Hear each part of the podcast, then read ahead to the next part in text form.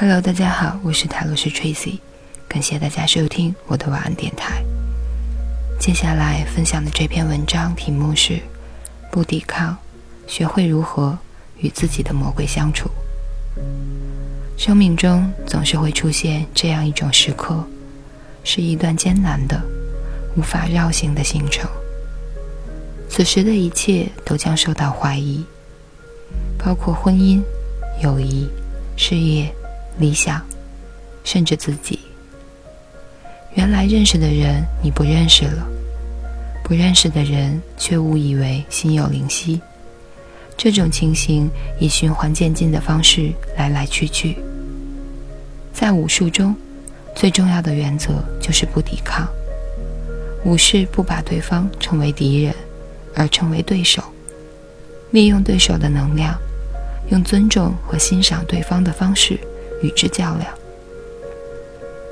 有时也愿意卸掉手中的武器，用恭敬的姿势对坐，一起喝茶。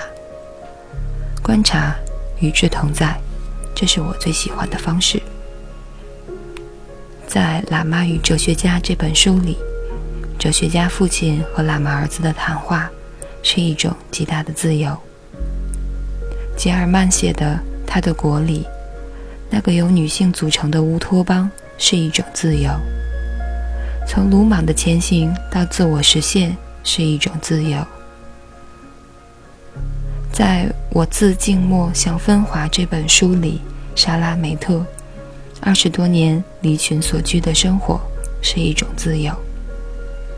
但有没有一种可能，人们的自由不出于自抵抗，不出自于艺术或者文学，而是出自于居住的房子，出自此时的温度，出自花园，出自雨季的反光？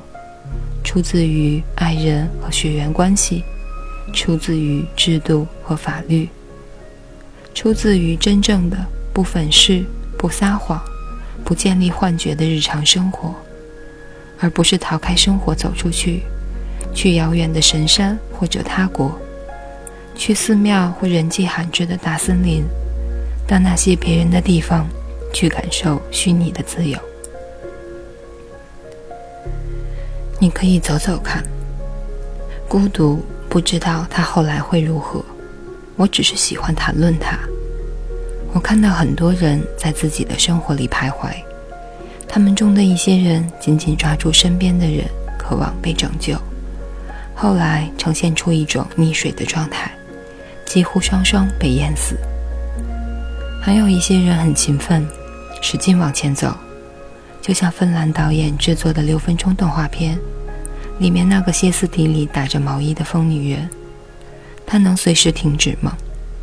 当她没有足够的觉知与意识，停止也不会带来任何意义，一切都流于表面。顿悟这东西不会来得太轻易。修行很好，读书很好，艺术很好，旅行很好。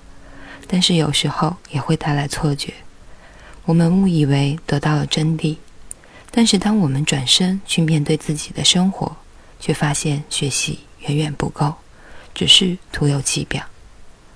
我试图用所有的修持来掩盖事实真相，我恐惧自己的恐惧，自私的对待自己的痛苦，没有原谅，而是走上了抵抗的道路。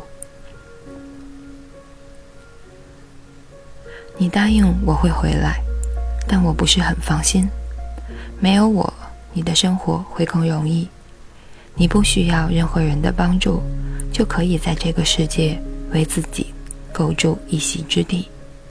我一直在想，是不是和我在一起，你比一个人的时候还要感觉孤单呢？这是某一本书中的原话。人们是否能够学会深层次的爱，在这里增加一点，那里消减一点，在万事万物中找到平衡的规律，以及参与其中的方式？我要做那个绝对超越了对绝对安全感追求的爱人，也想做一个忍住了不再逃跑的爱人。我必须学会如何和自己的恶魔相处。带着谦卑与他较量，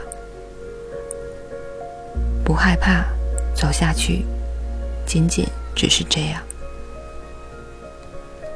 以上就是这篇不抵抗，学会如何与自己的魔鬼相处。